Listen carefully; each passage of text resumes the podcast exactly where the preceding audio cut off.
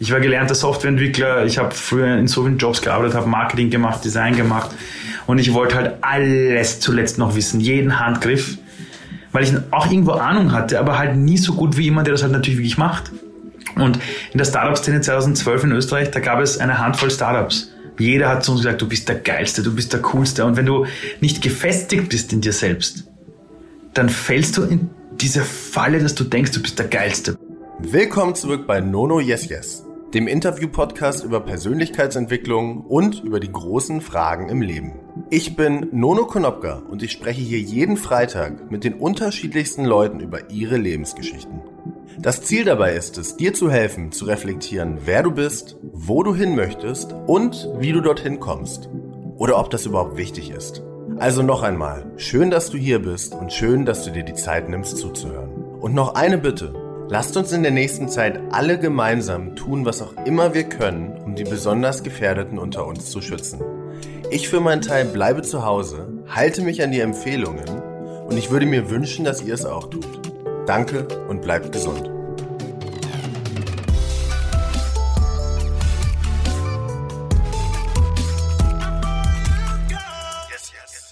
Wie wird man vom Flüchtling und Schulabbrecher zum erfolgreichen Unternehmer? Was lernt man, wenn man mit mehr als 7000 Menschen über ihr Leben spricht? Und warum hat man mit Mitte 30 schon über 40 verschiedene Jobs gemacht? Mein heutiger Gast ist wieder mal ein großer Unternehmer und zwar diesmal der Österreicher Ali Maloji.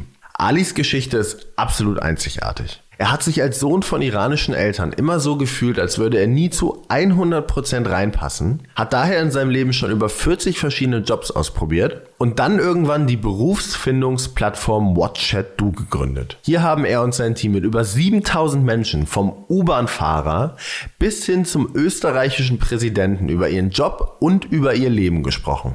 Heute ist er nur noch ganz minimal bei Watch Do tätig und reist nun um die Welt bis zu 150 Tage im Jahr, um Menschen mit seinen Keynotes zu motivieren. Ich wollte von Ali wissen, was er von so vielen unterschiedlichen Lebensgeschichten gelernt hat, wie er es durchgehalten hat, all diese unterschiedlichen Jobs auszuprobieren und welche größten Learnings er aus seiner sehr erfolgreichen Unternehmensgründung gezogen hat. Er erzählt mir außerdem noch, welche Trends es für die Zukunft gibt und wie man eine besonders gute Geschichte erzählt. Ich finde, man merkt bei Ali, wie viel er durch seinen eigenen Weg über das Leben gelernt hat und was es ihm für eine Freude bereitet, dieses Wissen weiterzugeben. Für mich war es auf jeden Fall einer meiner Lieblingsgespräche und auch unter den Unternehmern setzt er nochmal ganz andere Akzente, finde ich. Aber hört es euch einfach selber an und lasst mich und Ali wissen, wie ihr es findet. Ja, freut mich, dass du dir die Zeit genommen hast, erstmal, Ali. Ähm, eigentlich würden wir uns jetzt ja Angesicht zu Angesicht, face to face, äh, persönlich hier in Hamburg gegenüber sitzen. Aber aufgrund der uns allen bekannten Umstände ist es ja leider nichts geworden. Aber umso schöner, dass wir es trotzdem geschafft haben und heute miteinander sprechen können. Ähm, wenn wir uns jetzt, kommst du, glaube ich, aus Wien. Ne? Wenn wir uns jetzt in Wien begegnen würden und würden ins Gespräch kommen und irgendwann würde ich dich dann fragen, du Ali, ähm, was machst du eigentlich? Wer bist denn du eigentlich? Was würdest du mir dann erzählen? Ich würde wahrscheinlich sagen, ich bin der Erwachsene geworden, den ich mir als Kind gewünscht habe. Okay, äh, was meinst du damit? Ähm, das Problem, ich, das Problem ist jetzt, das ist ein Luxusproblem. Ich tue mir sehr schwer, den Menschen zu sagen, wer ich bin oder welche Dinge ich so tue. Es kommt auch immer darauf an, wer vor mir sitzt. Ähm, am Ende des Tages, das, was ich tue, ist, ich versuche eine Art Übersetzer zu sein zwischen den Generationen, zwischen den Welten. Wenn du dir meinen Tagesablauf ansiehst vor Corona, dann habe ich die Vormittage in irgendwelchen Schulen verbracht. Die Nachmittage war ich in, bei Unternehmen und Führungskräften ich habe Bücher geschrieben zum Thema neue Welt der Arbeit. Ähm, habe eigentlich Internet-Startups oder überhaupt Unternehmern und Unternehmern geholfen, über sich hinauszuwachsen, sich selbst zu entdecken und habe im Bildungsbereich bei der Politik genauso an den Bildungskonzepten für österreichische Pädagogikschulen gearbeitet. Ähm, meine Geschichte. Ich war, ich glaube, ich habe das, ich habe das Schicksal eines jeden Menschen. Du suchst ja nicht ganz genau aus, wo du geboren wirst und wie es losgeht. Und mein Leben hat in den ersten Jahren äh, war ganz stark geprägt von dieser Flüchtlingsgeschichte. Ich bin als Flüchtling nach Europa gekommen. Ich bin in einem Flüchtlingsheim aufgewachsen. Wir haben dann Gott sei Dank hier in Österreich einen positiven Asylbescheid bekommen und hatten dann die Möglichkeit, Europa zu unserer neuen Heimat zu machen. Nur ich war natürlich immer ein Fremder in einer fremden Welt, also das habe ich auch gespürt. Aber natürlich für jeden, der zu mir gesagt hat, scheiß Ausländer, gab es auch immer wieder fünf Leute, die gesagt haben, herzlich willkommen. Wir sehen eure Chancen.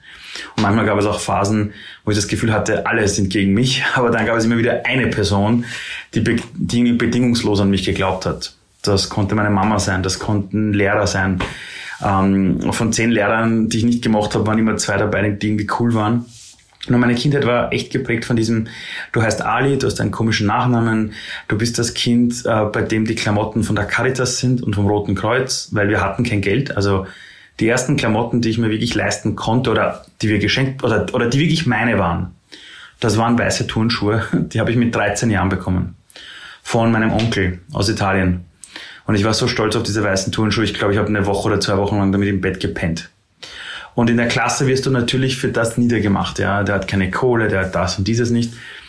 Dann haben sich meine Eltern auch scheiden lassen, weil die Flucht hat den beiden ziemlich zugesetzt. Mein Vater ist an der Flucht zerbrochen. Im Iran war er, da war er Uniprofessor und Ingenieur in einem, in einem großen Technologiekonzern auf Vorstandslevel. Meine Mutter war auch dort eine Führungskraft. Aber nach der Flucht ist nichts anerkannt worden von ihnen und mein Vater hat bei Metro Flaschen äh, quasi einsortiert. Das war sein Job. Äh, und meine Mutter war Putzfrau am Anfang in einem Architekturbüro. Und mein Vater ist an dem Ganzen zerbrochen, also wirklich komplett zerbrochen. Der hat sich auch nie wieder auf die Beine stellen können und ist relativ früh verstorben. Und meine Mutter hat dann sich um den kranken Vater gekümmert, sich um mich gekümmert. Dann kam noch mein kleiner Bruder. Und sie hat dann versucht, aber ihre Geschichte neu zu schreiben. Und im Iran war sie zwar im Management und hatte Wirtschaft studiert, und das hat ihr nie Spaß gemacht. Sie wollte immer in die Sozialarbeit. Nur ihre Eltern haben mir im Iran gesagt, wir kommen aus einer wohlhabenden Familie, die Sozialarbeit ist nicht das Richtige für dich. Du solltest irgendwas mit Wirtschaft machen. Und nach der Flucht aus dem Iran hat sie mal gesagt, jetzt haben wir alles verloren und genau deshalb können wir jetzt machen, was wir wollen. Und die hat beinhart mit zwei kleinen Kindern und ihren äh, Aushilfsjobs, die sie hatte, am Abend äh, ist sie auf die Uni gegangen und hat das alles studiert und ist Sozialarbeiterin dann geworden. Und sie ist letztes Jahr verstorben, aber sie ist bis zu ihrem Tod war sie Sozialarbeiterin. Und meine Geschichte war geprägt davon, einen Vater zu sehen, der zerbricht an allen und, und eine Mutter zu sehen, die einfach aus wirklich nichts etwas macht. Und das prägt dich natürlich, weil du einfach weißt, hey, ich habe zwei gesunde Hände, ich kann irgendwie sprechen, das wird schon gut gehen.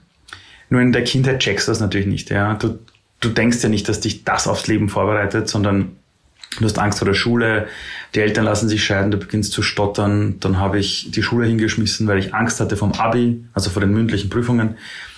Habe in meinem Leben so viele Jobs gemacht. Ich war Bauarbeiter, ich habe in Supermärkten gearbeitet, ich war Briefträger, ich war, äh, ich war DJ, ich war Partyfotograf, ich habe hab so viele Jobs gemacht. Das habe ich, äh, ich habe ja erzählt, dass ich mich nicht so doll vorbereite auf die jeweiligen Gespräche. Ja. Aber ich habe natürlich ein, zwei ähm, Interviews gelesen oder äh, Zitate von dir auch gesehen.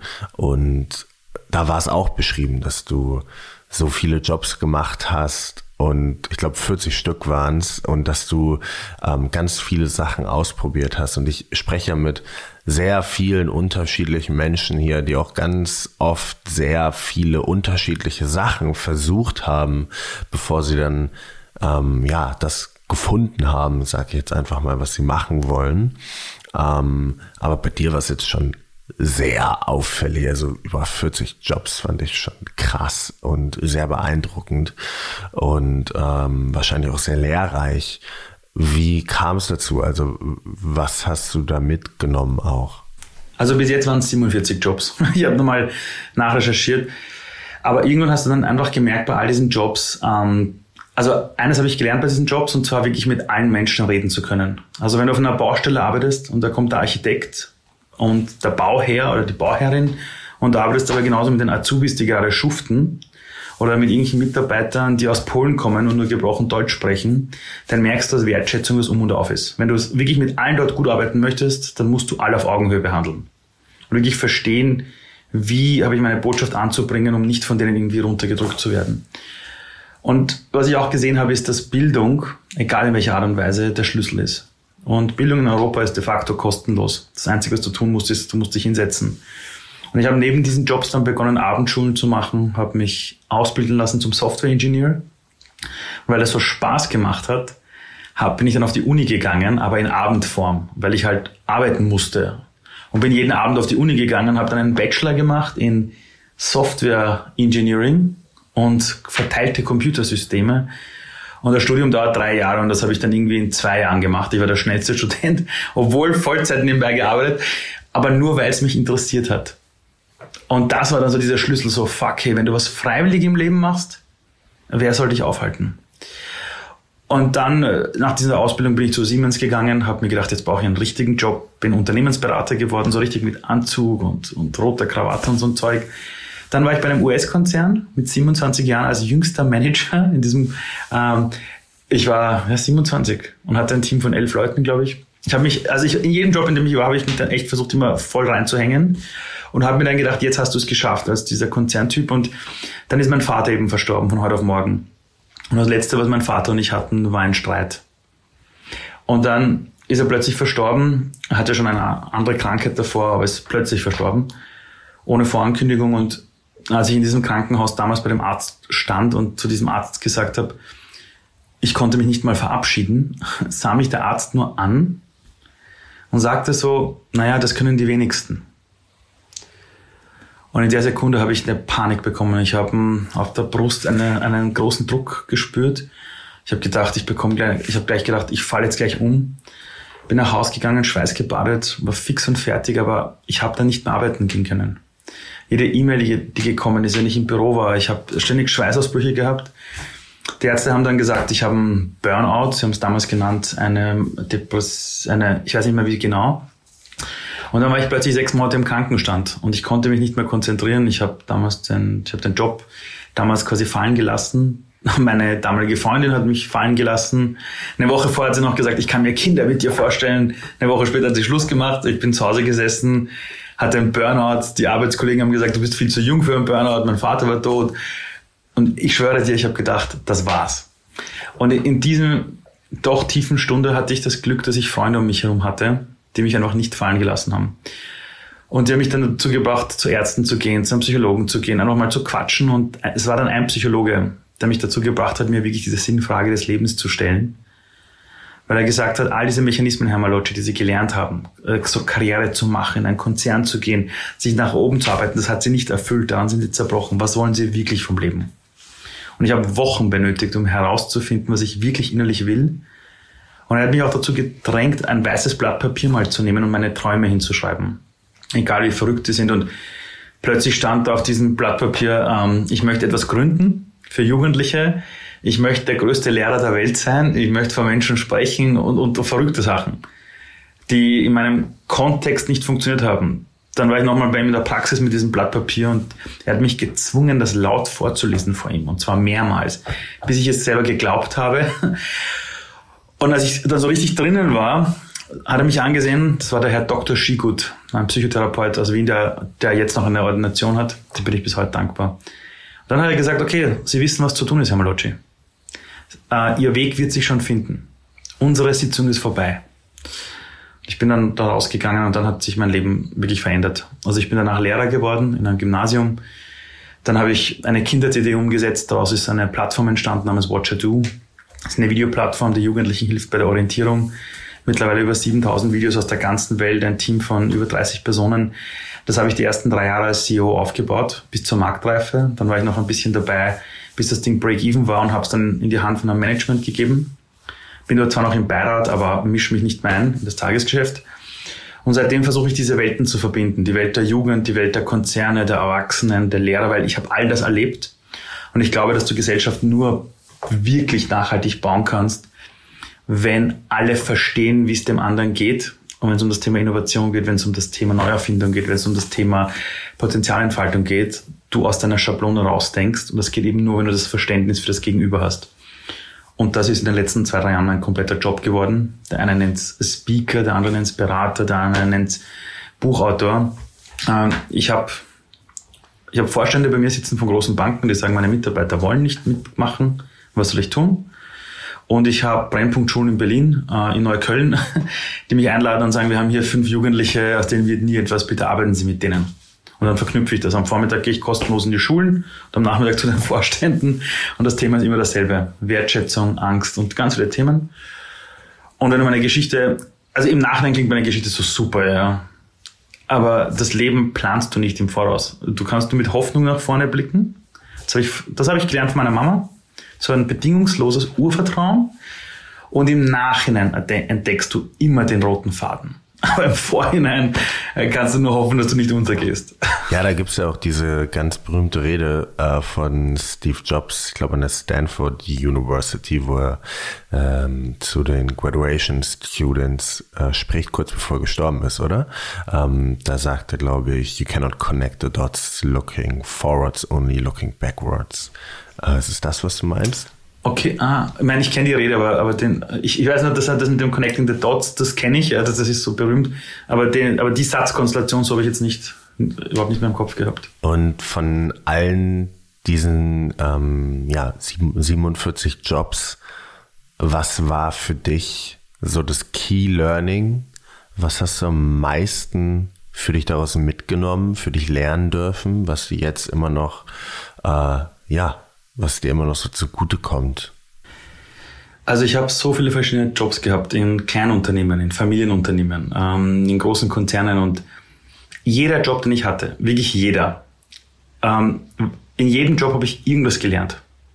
Und wenn es war, zu lernen, mit den Menschen zu sprechen. Also zum Beispiel habe ich mal in einem Kino gearbeitet, in einem Cineplex Center, und die haben uns dort wirklich durch die Gegend gejagt wie die Tiere. Also zwischen Vorstellung, Kinovorstellung ist vorbei und neue Kinovorstellung geht los, waren 20 Minuten und du musstest einen Saal sauber machen, wo 500 Leute sitzen und Popcorn am Boden schmeißen.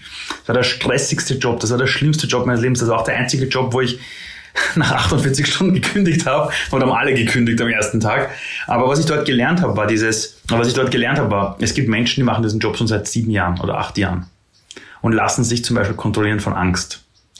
Und so habe ich versucht, überall was zu lernen. Und die Wahrheit war, ich habe nie diese Angst gehabt, dass ich selber nicht ankomme. Ich, ging, ich kam überall hin, habe versucht, meine Arbeit so gut wie möglich zu machen, um selber darauf stolz zu sein und habe oft mit Menschen gesprochen und gemerkt, das macht sie nicht glücklich oft.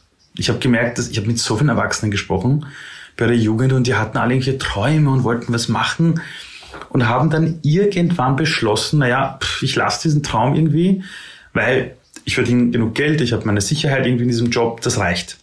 Aber dann siehst du diese Trauer in den Augen dieser Menschen und merkst, okay, die haben zu früh mit ihrer Suche einfach aufgehört. Die haben irgendwie in ihrem Denkmodell drin gehabt, mit 30 musst du ja wissen, was du tust. Und das machst du dann irgendwie 35 Jahre bis zur Rente. Und in einem alten Denkmodell, der Industrialisierung war das auch okay, weil die Rente war toll, du konntest dich zurücklehnen, dein Leben genießen, ein Haus zu haben, etwas zu erschaffen, Status zu haben, ein Firmenauto war toll. Und in der Welt, in der wir leben, wo wir alle verbunden sind, wo wir doch sehen, es gibt viel mehr als nur die Zeit im Büro, war mir das einfach zu wenig. Und ich muss zugeben, je mehr ich diese Jobs gemacht habe und gemerkt habe, wo dieselben Dinge sind, wo ich mich wie einbringen kann, war das, ich schwöre dir, das war wie ein Spielplatz. Diese 40 Jobs waren für mich 40 verschiedene Spielzeuge. Nur, wir haben 100.000 Jobtitel auf der Welt aktuell und 65% der Jobs, die wir in 10 Jahren machen, gibt's noch nicht. Das heißt, wir haben da einen Spielplatz da draußen.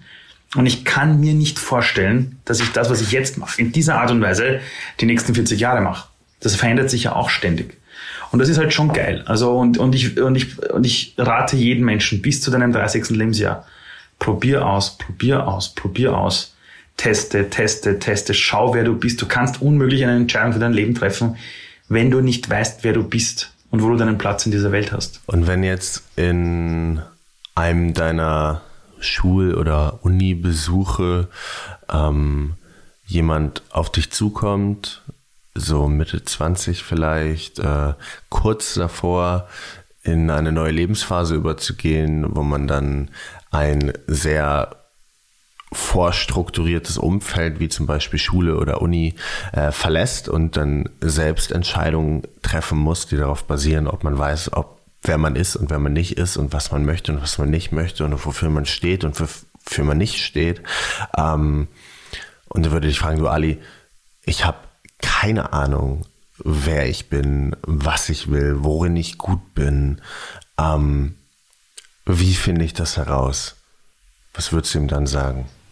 Also, es ist ja wirklich so, dass oft Menschen mit so einer Frage zu mir kommen, aber die wollen dann eine Antwort. Also die wollen wissen, was soll ich tun? Und ich sage immer zu den Leuten, wenn du jetzt in 25 Jahren nicht herausgefunden hast, was du machen willst, werde ich es dir nicht sagen können.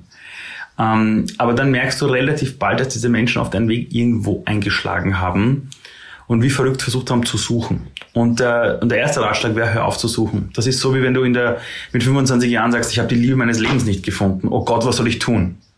Wenn du dann auf eine Party gehst und du hast in deinem Mindset, jetzt muss ich heute die Liebe meines Lebens finden. Na, wie groß sind deine Chancen, dass du attraktiv bist? Zero.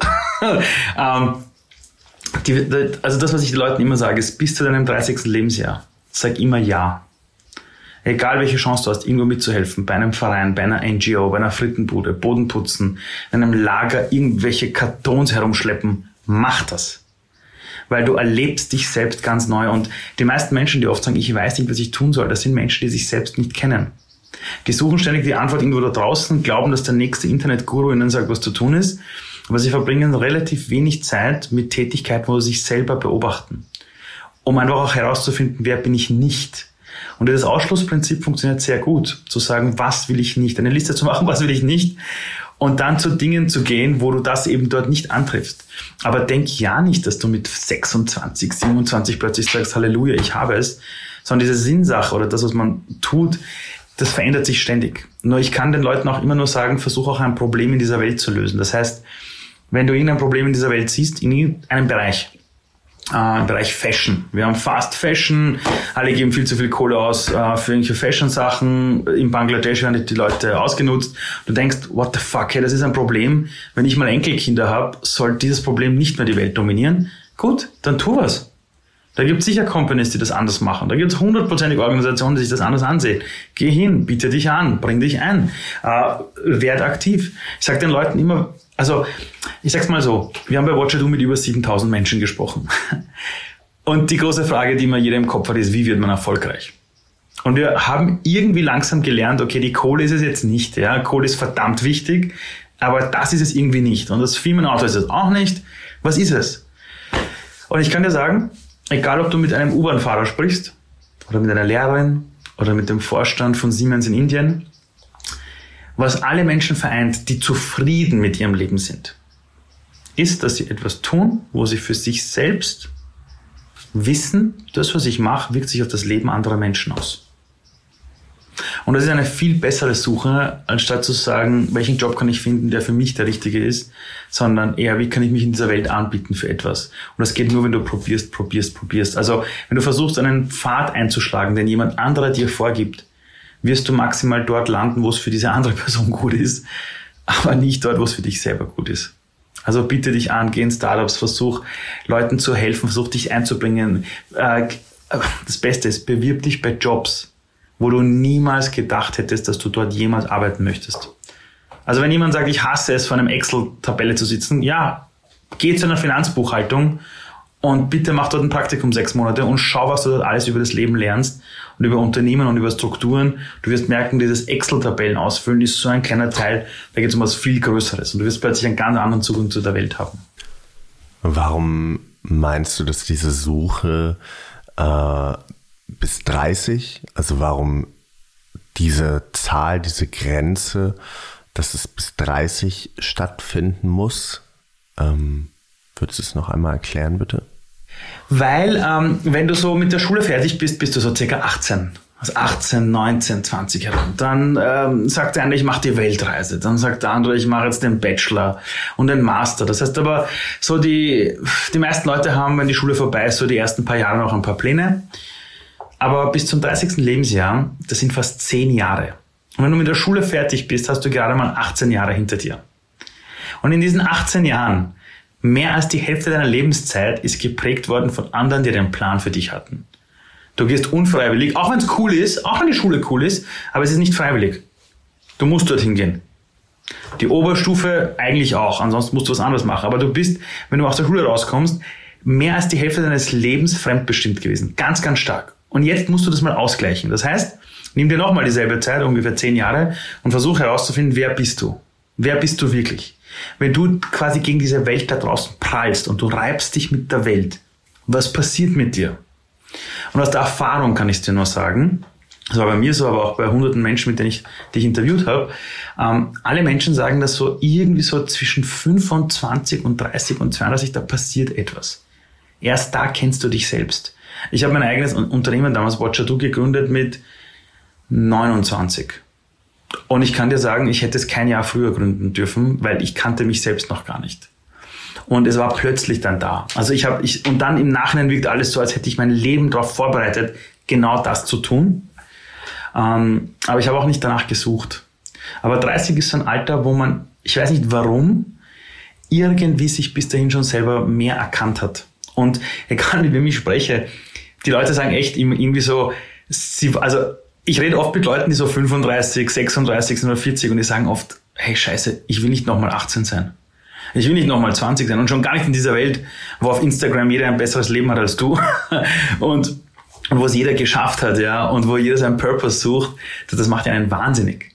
Und deshalb sage ich, gebt euch selber Zeit. Ihr braucht die Ruhe, ihr braucht diese Zeit, wo ihr nicht kämpft, sondern mal probiert diesen Spielplatz der Welt und die Dinge werden euch finden. Also auch der Sinn in deinem Leben, den findest du niemals.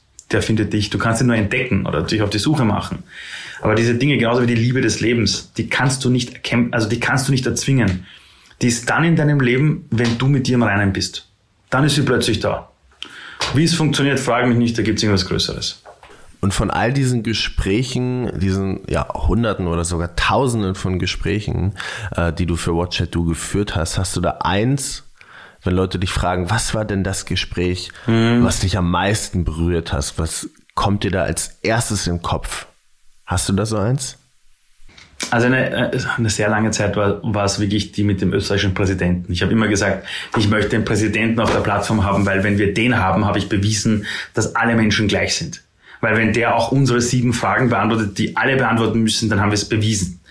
Und es war wirklich cool mit ihm. Also es war wirklich lässig und, und ich war sogar mit ihm per Du, ja. aber ich, aber ich, aber ich, aber ich habe die Aufgabe bekommen, wenn ich schon sage du, also wenn ich zu ihm du sage, dann habe ich äh, zu sagen, du Herr Bundespräsident. Also ich kann nicht sagen, du Heinz Fischer, weil sein Name war Heinz Fischer. Ich musste sagen, du Herr Bundespräsident. Und das war für mich beeindruckend. So, wow, und cool und toll. Aber das wirklich beste Interview war Patrick Czerny, ein U-Bahn-Fahrer aus Wien, der, glaube ich, seit über 10 oder 15 Jahren war der U-Bahn-Fahrer. Und als wir den interviewt haben, habe ich mir gedacht, ja, U-Bahn-Fahrer, cool, naja, interviewen wir halt, weil es ist gut, einen U-Bahn-Fahrer auch zu interviewen, aber was soll ich jetzt von dem lernen? Da war ich ziemlich arrogant, muss ich zugeben. Ich habe mir gedacht, ja, der wird jetzt keinen Sinn in seinem Job haben. Und bei Watcher Do waren es immer, stellen wir immer dieselben Fragen. Ja? Wie schaut dein Tagesablauf aus? Was steht auf deiner Visitenkarte? Background und so weiter. Und wir fragen aber auch, wo ist die Einschränkung in deinem Beruf, aber auch, was ist das Coolste an deinem Job? Und ich habe mir gedacht, wenn, wenn wir ihn fragen, was ist das Coolste an deinem Job, dann sagt er sowas wie, ist ein sicherer Arbeitsplatz oder die Kollegen sind nett, dachte ich. Und dann fragen wir diesen Wiener, den Patrick Czerny, der hat das Hemd glaube ich, offen gehabt, so bis zur Brust, ja. Äh, total lockerer Typ, steht so dort, gibt seine Antworten ganz easy. Und dann sage ich zu ihm, hey, sag mal, aber was ist das, was deinen Job ausmacht? Also was ist das, also für dich das Coolste am Job? Und dann habe ich diesen Patrick Chan interviewt und habe ihn irgendwann gefragt, hey, und was ist das Coolste an deinem Job? Und der Typ legt plötzlich los, 60 Sekunden so oder ein, zwei Minuten redet er plötzlich, ja, in meinem Job als U-Bahn-Fahrer, ich bewege die Stadt. Wenn es uns nicht gäbe, ja, hätten die Leute Chaos da oben. Immer wenn ich da drinnen sitze, dann weiß ich, ich bewege die Stadt. Die Menschen können sich komplett auf uns verlassen. Dann hat er erzählt, das Coolste ist, wenn er wartet in der U-Bahn und er sieht, wie eine ältere Person zum Beispiel kommt und er extra auf sie wartet und diese Person bedankt sich später bei ihm. Das ist für ihn das Schönste in seinem Alltag. Und das war ein One-Take, den wir aufgenommen haben. Und keine PR-Agentur dieser Welt hätte das als Storytelling-Element denen anbieten können, den Wiener Linien. Und das, das Unfassbare ist, das ist ein U-Bahn-Fahrer und viele Eltern würden ihrem Kind niemals sagen, hey, du bist gut in der Schule, du hast die besten Schulnoten, deine Lehrer sagen, aus dir kann alles werden, werd U-Bahn-Fahrer. In unserer Gesellschaft tun wir das nicht. Wir sagen das nicht. werde U-Bahn-Fahrer. Aber immer wenn ich seine Story in den Schulen vorspiele, gibt es so viele Jugendliche, die sagen, hey cool, ich werde nie wieder über die U-Bahn schimpfen. Und da habe ich eben wirklich damals gelernt, es ist eine reine Ansichtssache, welche Wertschätzung du selber deinem Beruf gibst. Ich habe auch mal jemanden interviewt, der ist ein Bodenreiniger gewesen, der hat Bahnhöfe gereinigt. Und er hat zu mir gesagt, er ist der wichtigste Verkäufer am Bahnhof, weil wenn er und sein Team in der Früh nicht alles sauber putzen, dann, dann werden die Passagiere unzufrieden sein und nicht gerne diesen Bahnhof benutzen. Aber wenn er und sein Reinigungstrupp alles gut sauber machen um vier in der Früh und die Passagiere kommen später, dann sind sie zufrieden. Das heißt, er sorgt für den ersten Eindruck. Er ist der wichtigste Verkäufer in dem Haus. Das war ein Rumäne, der seit zwölf Jahren in Österreich war. Wenn du so etwas hörst und dann siehst du andere Menschen, die arbeiten einen guten Job, alles ist toll und sagen, ach, mein Arbeitgeber kümmert sich nicht um meinen Purpose. Da, denke ich mir jedes Mal, Alter, echt jetzt? Wer soll dir hinterherlaufen und dir sagen, warum du hier arbeitest? Das ist verdammt nochmal deine eigene Verantwortung. Und das habe ich wirklich durch diese Interviews gelernt. Also ich muss ganz stark sagen, es waren genau diese Interviews von diesen Menschen, die mich so geprägt haben. Bevor es gleich mit dem Gespräch weitergeht, möchte ich euch noch den Supporter dieser Folge vorstellen und das ist Apinio. Apinio ist ein Hamburger Unternehmen, das das sonst ja doch sehr schwierige Thema Marktforschung völlig neu gedacht hat. Ihr wisst wahrscheinlich von der Arbeit oder vielleicht sogar aus der Uni, wie schwierig es sein kann zu erfahren, was die eigenen Kunden denn wirklich denken. Mit Apinio kann man nun innerhalb von Minuten genau die eigene Zielgruppe befragen, die man erreichen will. Hierfür lässt sich einfach auf der Apinio-Website eine Umfrage erstellen, die Zielgruppe festlegen und nach einer kurzen Prüfung gehen die Fragen an tausende Leute direkt aufs Smartphone. So bekommt man dann repräsentative Ergebnisse innerhalb von Minuten. Ich habe gerade letzte Woche selbst erst eine eigene Idee mit Apinio validiert und war absolut begeistert davon, wie schnell man sieht, was die Leute denn wirklich denken.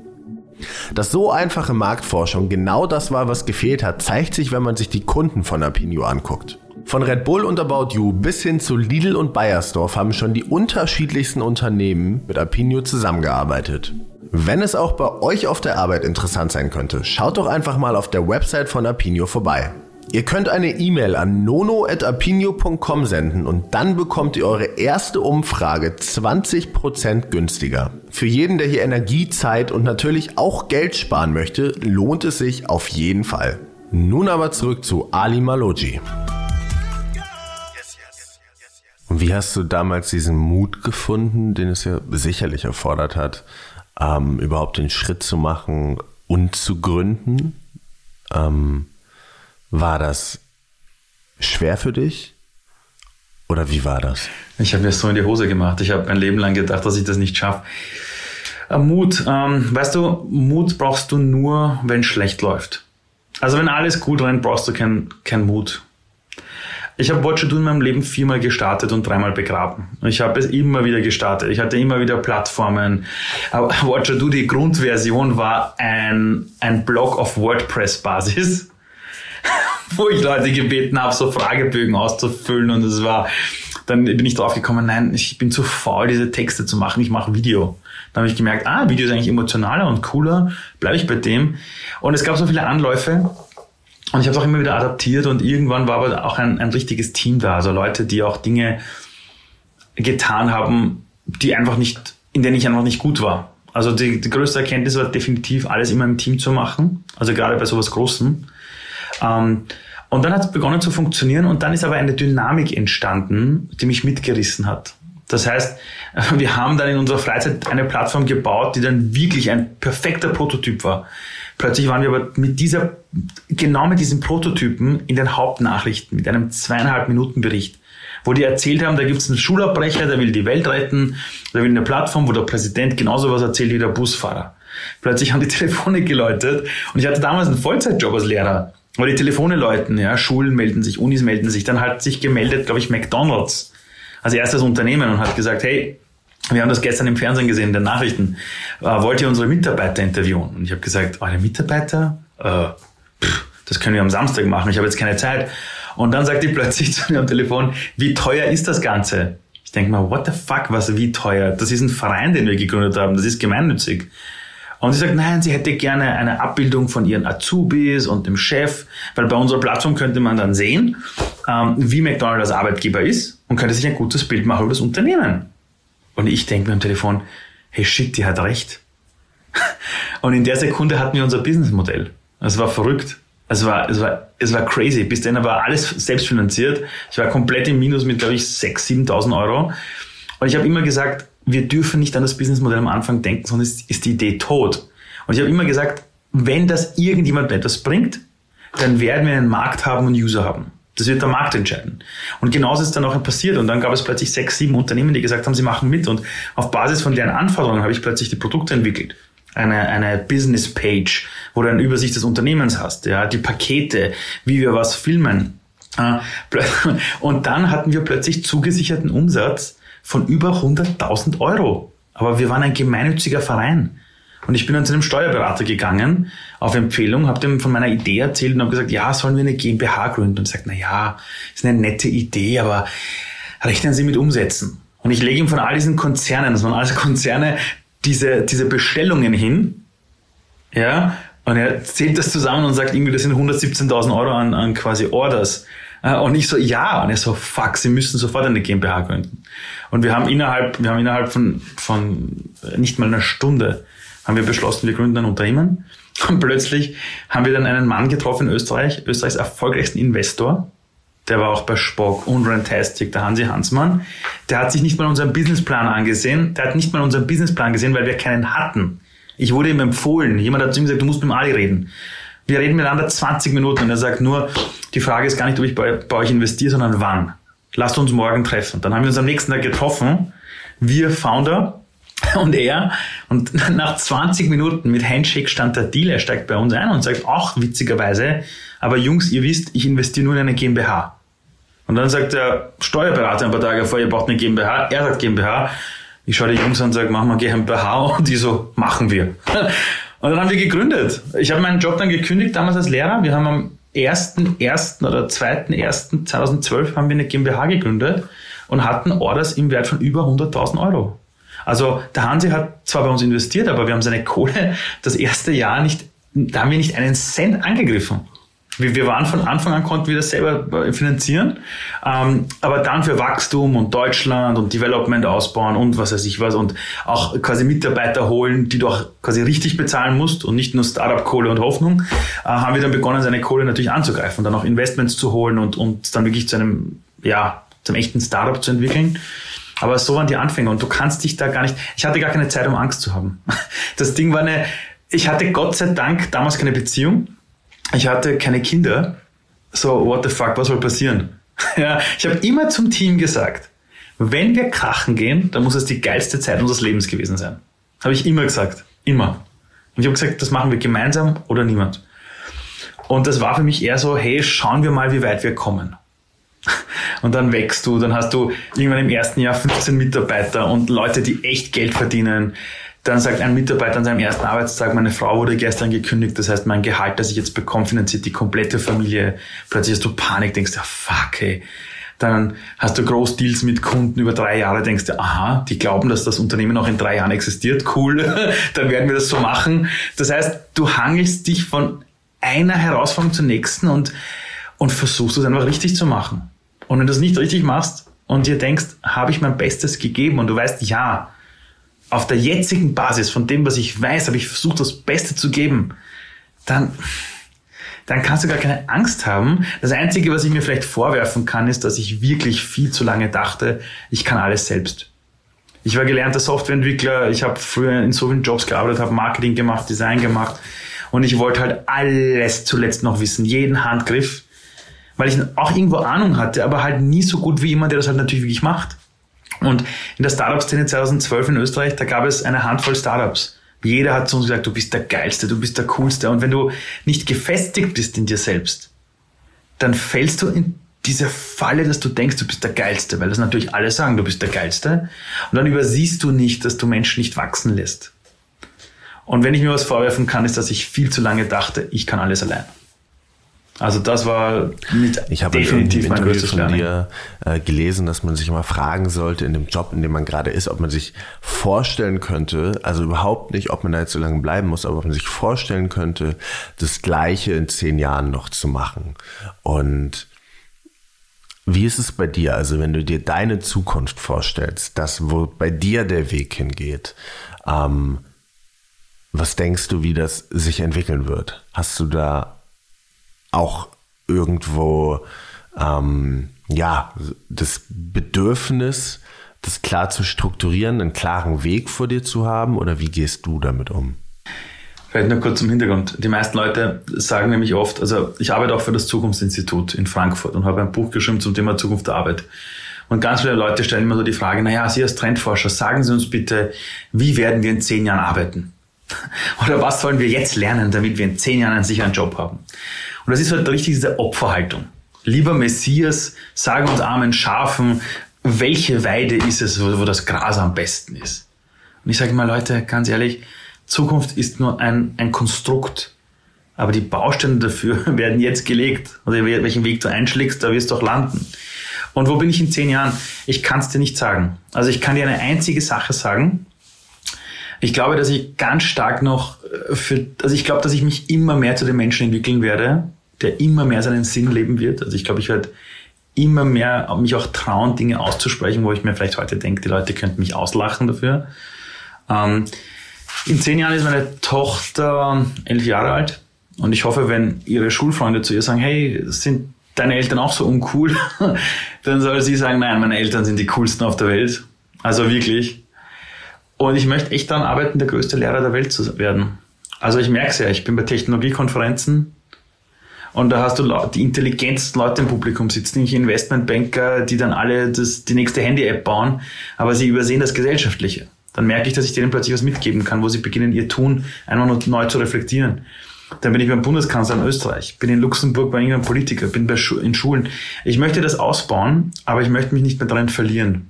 Aktuell reise ich wie verrückt durch die Gegend. Ich habe 150 Vorträge im Jahr, was nicht cool ist, wenn du dann eine kleine Tochter hast. Und das will ich auch nicht. Also Corona sei Dank in vielen Bereichen.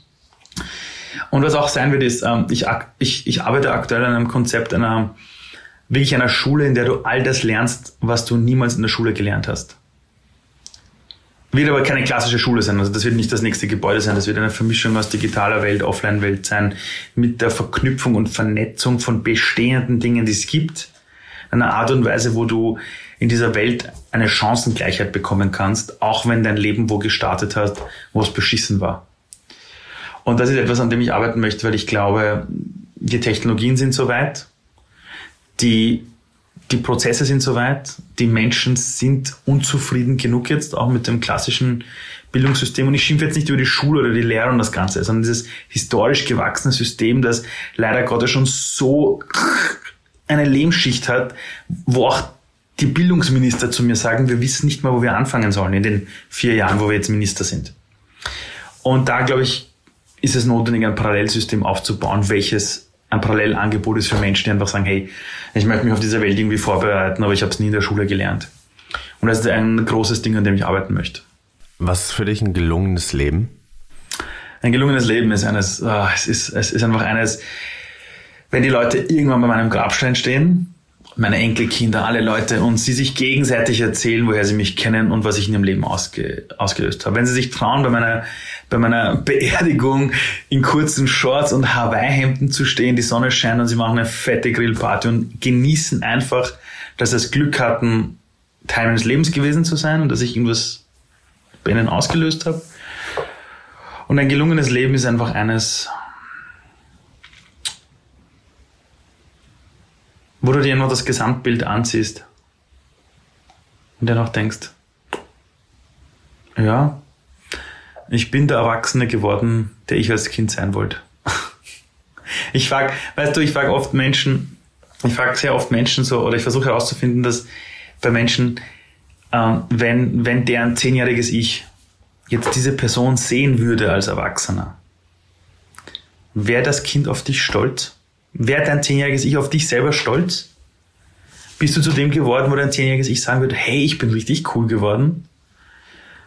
Und solange das für mich selber stimmt, ist es ein gelungenes Leben. Ich glaube wirklich, dass das Leben nichts anderes als, als eine große Selbsttherapie. Ich glaube, das Leben ist ja nichts anderes bis zum letzten Atemzug, dass du verstehst, wer du irgendwie bist. Also es ist ja nichts anderes als das Leben zu verstehen. Also egal, ob du mit 60-Jährigen redest oder mit 18-Jährigen, alle fragen sich so, okay, wie ist das Leben? Welche Dinge kommen noch auf uns zu? Wer bin ich eigentlich? Ich meine, es gibt schon einen Grund, warum auch Erwachsene oft sagen, Äh, erst mit 40 äh, sind Frauen am glücklichsten zum Beispiel, weil sie sich selbst, selber am besten kennen. Wenn du solche Sachen irgendwie hörst und einfach versuchst, irgendwie dran zu bleiben, neugierig zu bleiben und irgendwie sagst, ja, alles ist gut, ah, geil, ich bin der gewordene, auf den mein zehnjähriges Ich stolz wäre, dann glaube ich, hast du das Leben echt im Griff. Ich meine, du bist jetzt ja der Meister der Geschichten. Ähm, warum sind Geschichten so wichtig für uns? Was würdest du sagen? Also da gibt es natürlich jetzt wissenschaftliche Erklärungen, aber ich glaube, das Wichtigste ist, und das kennt jeder von uns, äh, also, also Geschichten sind deshalb so wichtig, weil wir Menschen so gebaut worden sind. Wir sind Geschichtenerzähler. Also wir würden niemals von einem Fußballmatch, das geil war, nach Hause kommen und sagen, es war so geil, wir haben vier Tore geschossen in der regulären Spielzeit. Würde kein Mensch sagen die Leute kommen und sagen, hey, und dann war der Typ von links und dann ist er rein und faul und Elfmeter und es war der Wahnsinn. Und plötzlich wird jeder zum Geschichtenerzähler. Und in dieser überhöhten Emotion, die du jemandem erzählst, kannst du dir sicher sein, dass die andere Person diese Erzählung in sich abspeichert. Wir wissen, dass wenn du eine Geschichte erzählst und es führt zu einer, einer Art, so, also einer Überemotion, das heißt ähm, totale Freude, totale Wut, totaler Hass, in dieser Sekunde speichern Menschen Informationen. Das ist total lustig, auch beim Lernen. Wenn du dich selber in einen State bringst, wo du emotional positiv bist, aber so richtig in einer Begeisterung bist. Alles, was du dann lernst, bleibt in deinem Kopf drinnen. Also auch wenn ich in die Schulen gehe, zu Jugendlichen, die eigentlich niemals zuhören, wo, man, wo mir Lehrer sagen, die hören nur fünf Minuten zu. Ich bin dort zwei Stunden am Stück, weil ich weiß, dass diese Jugendlichen auch zwei Stunden lang Fortnite spielen oder sich zwei Stunden lang ihren Lieblings-YouTuber reinziehen, weil dort so mit Emotion gearbeitet wird oder so mit Spannung. Und ich erzähle Geschichten. Ähm, und eine Geschichte ist so wichtig, weil wir Menschen immer schon so gelernt haben. Wir haben die Welt erfahren in unserer Kindheit durch Geschichten. Wir haben durch Hänsel und Gretel gelernt, was gut und böse ist. Ähm, wir sind extrem schlecht darin, die Welt zu verstehen durch Fakten und Zahlen und Daten, weil wir emotionale Wesen sind. Und ähm, das Verrückte ist, dass alle Sachen, die wir Menschen in unserem Leben jemals erlebt haben, also jedes Flugzeug, das vorbeifliegt, das wird alles in uns gespeichert in uns Menschen, immer schon. Nur unser Gehirn, Gott sei Dank, filtert so vieles raus. Also Menschen, die Autisten sind, nehmen das Ganze auch auf, aber schaffen nicht, das alles ins Unterbewusstsein zu geben, sondern es ist alles im Jetzt. Deshalb sind sie auch oft sehr stark überfordert. Und Geschichten sind aber ein Weg, diese Informationen, diese Erlebnisse nochmal hervorzuholen. Beim Lernen, wenn ein Kind irgendwas nicht lernen kann, eine Formel nicht lernen kann, ist der Klassiker, dass man sich eine Geschichte überlegt und anhand dieser Geschichte Ankerpunkte baut, wie dieses Kind plötzlich diese mathematische Formel ableitet. Das, das sind die ältesten Tricks der Welt. Aber Geschichten berühren uns. Wir haben, wir lieben es im Fernsehen, uns Liebesgeschichten anzusehen. Wir gehen ins Kino und wollen wieder Spannung erleben, die wir in unserem alltäglichen Leben nicht erleben und sehen uns die Geschichte an von James Bond, einem, einem, einem Agenten äh, des britischen Empire, der versucht, die Welt zu retten. Es gibt immer den einen Bösewicht und immer die eine Frau, die er versucht zu retten.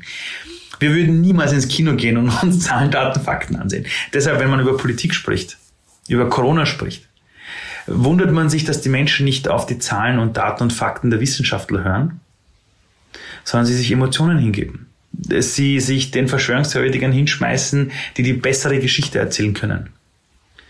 Und deshalb ist das Geschichtenerzählen etwas, wenn wir realisieren, wer der Mensch ist und was uns antreibt, dann würden wir auch Informationen ganz anders verpacken.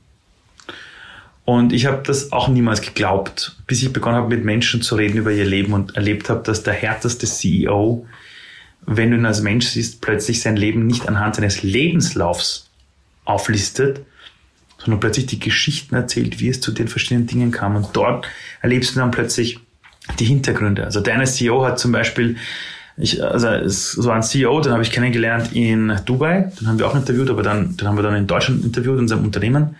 Und laut seinen Lebensläufen war klassisch immer dieses, er hat die Passage in seinem Leben gehabt, dann die, dann Auslandswechsel. Aber als ich, als ich ihn interviewt habe und wir danach geredet haben und er sich lockerer gefühlt hat, wo er als Mensch gesehen worden ist, hat er plötzlich die Geschichten erzählt. Aufgrund einer Liebe hat er das Land gewechselt. Aufgrund eines gebrochenen Herzens ist er zurückgekommen. Und durch diese Geschichte merkst du plötzlich, also merkst du dir witzigerweise auch alle Fakten aus seinem Leben, aber du verstehst, was diesen Menschen ausmacht. Und deshalb sind wir Menschen immer schon äh, so geschichtengetriebene Wesen gewesen. Nur wir haben es vergessen in der Industrialisierung, wo wir gelernt haben, Zahlen, Daten, Fakten sind das einzig Wichtige. Und was macht eine gute Geschichte aus? Sie muss dich berühren. Eine gute Geschichte ist eine Geschichte, die dich in deiner Lebenswelt abholt. Eine gute Geschichte ist etwas, das zutiefst menschlich ist und in der du dich selber wiederfinden könntest, wo du mitfiebern kannst. Und eine gute Geschichte, und das habe ich wirklich gelernt, die besten Geschichten werden wirklich vom Leben geschrieben. Also allein die Corona-Story jetzt. Wer hätte sich das ausdenken können? Also die richtig guten Geschichten sind die, die ein Endprodukt sind von ganz vielen Dingen in der Welt, die plötzlich passieren. Also ich erlebe Leute, die machen Storytelling-Workshops und geben dir so den, das sind, das sind so die fünf Punkte für eine gute Story und natürlich stimmt das auch. Nur du merkst bei den Menschen, wenn sie sich auf das draufwerfen, dann merkst du in der Geschichte, da ist irgendwas gekünstelt. Da hörst du schon raus, ah, hier ist jetzt die, da ist jetzt die, die große Heldenstory. Ah, da ist jetzt das Drama. Das ist so, als würde jemand dir bei deinen Keynote sagen, hey, ähm, also ich habe da so ein Handbuch gemacht, wie man eine gute Präsentation macht. Das ist die Schriftgröße. Die Folie brauchst du. Am Anfang bitte eine Agenda mit der Zeiteinteilung.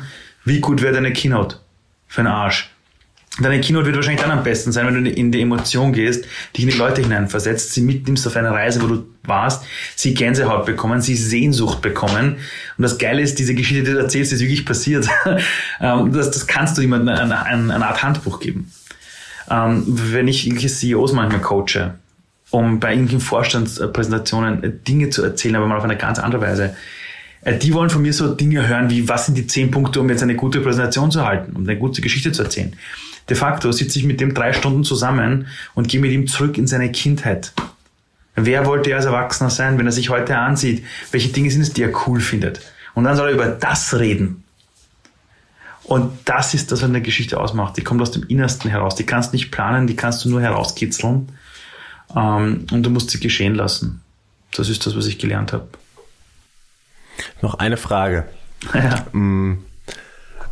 Also ich meine, du sprichst ja sehr viel und du kriegst ja auch sehr viele Fragen und wie bei Leuten, die irgendwo in der Öffentlichkeit stehen und auch irgendwie eine Geschichte haben, die Menschen im Kopf bleibt, sind ja diese Fragen auch oft einfach parallel ähnlich und haben natürlich dann auch ähnliche Antworten oder sind irgendwie, ähm, haben auf jeden Fall Parallelen. Was wäre denn so eine Frage, wenn du jetzt hier sitzen würdest und du wärst quasi ich und könntest dir selbst eine Frage stellen, wo du so denkst, so, das werde ich eigentlich zu wenig gefragt und das würde ich eigentlich auch gerne erzählen, aber irgendwie fragt es keiner oder irgendwie fragen das zu wenige oder was, gibt es da so eine Frage? Ähm, die Menschen fragen mich sehr oft so Dinge wie, wie gehst du mit Rückschlägen um und, und, und, und, und. Aber sie fragen nie, vor was hast du Angst? Und? Also ich, äh, also vor was habe ich Angst? Ich habe Angst vor dem Tod. Also ich habe richtig Schiss vom Tod, weil ich mir denke, hey fuck, wenn ich jetzt sterbe und nicht miterlebe, wie meine Tochter heiratet zum Beispiel. Wenn ich dabei bin, wenn sie mal ein Kind bekommen sollte, zum Beispiel. Egal, ob sie jetzt ein Kind will oder nicht, egal, ob sie heiratet oder nicht, aber hey fuck, Alter, die ist so cool, jetzt schon mit 14 Monaten, ich möchte wissen, wer sie als Mensch ist. Ich möchte mit ihr sitzen und philosophieren und, und, und auch meine Frau ansehen. Das heißt, davor habe ich echt Schiss, dass ich das alles irgendwie nicht erlebe. Ich habe scheiß Angst, dass ihr irgendwas passieren könnte. Ich meine, das ist ein kleines Wesen, ja. Hey, es kann so viel passieren. Du hast das Elternteil sofort, oh, scheiße, scheiße, scheiße, kann alles schief gehen. Und vor was ich auch noch Angst habe, ist, aber da habe ich mir sagen lassen, das ist normal, aber ich habe irgendwann Angst, dass ich vielleicht die ganze Welt draufkommt, dass ich gar nicht so cool bin, wie die alle denken, oder dass ich gar nicht all das, was ich geschafft habe, dass es eigentlich gar keine Leistung war. Du lebst irgendwie in so einer Welt, wo alle irgendwie sagen, wow, der hat das gemacht, der hat das gemacht, der hat das gemacht. Und dann denke ich mir, hey Scheiße, aber das war ja nicht so, dass ich so cool bin, sondern das ist passiert. Und Scheiße, vielleicht merken alle irgendwann mal, dass ich nicht so cool bin. Und das sind einfach so Ängste, die sind ganz tief drinnen. Ich glaube, das ist auch ein Grund, warum man dann immer noch mehr hustelt und das nächste manchmal tut. Obwohl ich aber sehr zufrieden bin. Aber manchmal, manchmal habe ich echt so diese Ängste. Und ich habe mir aber so oft erzählen lassen von anderen, das ist normal. Das ist komplett normal, aber das sind so Ängste, die ich habe. Ja. Aber die, aber die habe ich, aber die hatte ich früher nicht. Also, also mit 25, 26 war ich unbesiegbar. Ich bin heute noch unbesiegbar. Aber es sind manchmal so Dinge, die einfach hochkommen. Ja. Und das ist, und das, und das kannst du nicht wegschalten. Dagegen gibt's dann keinen Mindhack, dass du den Scheiß wegbekommst. Das ist Teil des Lebens. Wenn du einen Moment in deinem Leben nochmal erleben könntest, also ein, handpicked, welcher wäre es? Hey, pff, das kann ich dir sofort sagen. Das war der Wahnsinn. Das war, das war, ich schwöre dir, das war die Geburt meiner Tochter. Neun Monate lang ist dieses Wesen im Bauch meiner Frau und wir sehen immer nur die Ultraschallbilder und am Anfang ist sie so groß wie ein Weizenkorn. Es ist irre. Dann ist die Geburt und ich war voll dabei. Ich habe voll mitgeholfen bei allen Sachen und so. Das war wirklich cool. Und dann kommt dieses Wesen auf die Welt. Die Hebamme nimmt sie und gibt es mir in die Hand. Und ich stand dort und da war dieses kleine Wesen, hat mir das erste, was passiert ist, sie hat mir komplett auf die ganze Brust gekackt. Ja, das dürfte normal sein. Und dann hast du dieses Wesen und denkst dir, was mache ich jetzt damit? Und dann hat die Hebamme uns geholfen, meine Frau, und wir sind dann in das Zimmer gegangen von dem Krankenhaus, wo wir waren, hat die Kleine eingepackt, sauber gemacht, die erste Windel angelegt. Und dann sagt die Hebamme zu uns, so, und jetzt eine gute Nacht. Und lässt uns allein mit diesem Kind. Du denkst dir, wo ist die, wo ist die Bedienungsanleitung? Wie geht das? Und das war ein unfassbarer Augenblick. Da haben wir die Kleine zwischen uns gekriegt, meine Frau und ich, und sind mit ihr eingeschlafen. Und da liegt dieses kleine Wesen, das wir neun Monate lang irgendwie durch ihren Bauch kennengelernt haben. Und ich habe nur zu ihr gesagt, hey, herzlich willkommen. Danke, dass du dich für uns entschieden hast. Das ist irre. Also, ah, das ist Wahnsinn, ey. Und ich verstehe alle Leute nicht, die sagen, na, Geburt, äh, nicht cool, na, da gehe ich jetzt nicht mit rein. Äh, äh, du, Ali, du weißt schon, das ist dann nicht so super und du kannst deine Frau dann nie wieder so sehen wie davor. Bullshit, das ist pures Leben. Das sind wir alle durchgegangen. Ähm, das war ein irrer Augenblick in meinem Leben. Und der andere Augenblick war, ich habe so hart an Watcher gearbeitet. Ich war so im Minus. Ich war wirklich, ich war 6000 Euro im Minus wegen diesem Projekt. Dann treffe ich den Hansi Hansmann. Und wir, wir hocken mit ihm zusammen eben am nächsten Tag, quatschen kurz und sagt, Jungs, ich steige bei euch ein. 250.000 Euro für 20 Prozent. Und wir so, passt, Deal. Also eine Bewertung von circa einer Million, die er im Kopf hatte. Und am Vorabend habe ich mir gedacht, wenn er mich fragt, was ist die Bewertung, sage ich eine Million. Und ich musste in meinem Leben nicht einmal kämpfen für ein Investment. Die sind genauso alle passiert in Gesprächen, auch die größten Investments in meinem Leben. Aber der Hansi Hansmann hat gesagt, ich bin euer Partner, ich bin dabei das war zum ersten Mal in meinem Leben, okay, du musst nicht mehr kämpfen für dieses Projekt. Du darfst dir auch ein Gehalt für das auszahlen. Oh, du darfst dich zurücklehnen. Andere glauben auch dran.